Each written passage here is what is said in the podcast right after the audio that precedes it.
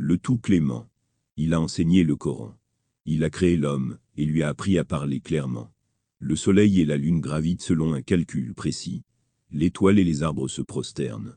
Le ciel, il l'a élevé, et il a établi la balance de l'équité, afin que vous n'abusiez pas dans la pesée.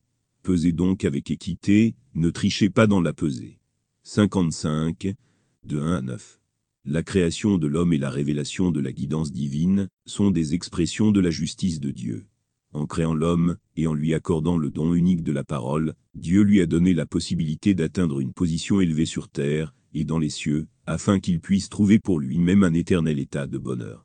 Après la création de l'homme, les bénédictions divines ont culminé avec l'envoi du prophète, et de la révélation du livre divin.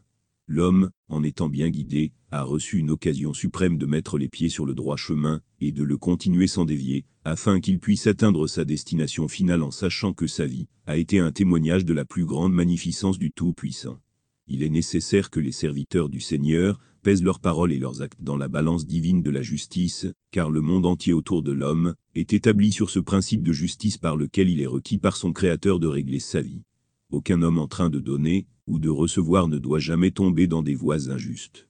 Chacune de ses actions doit être conforme aux normes de vérité et de justice, et ses actes doivent être en accord avec ce qu'il professe. Alors que le Coran donne cette expression verbale, les événements de l'univers en sont une démonstration pratique. De cette façon, l'homme ne peut jamais avoir de doute quant au principe adopté dans sa vie.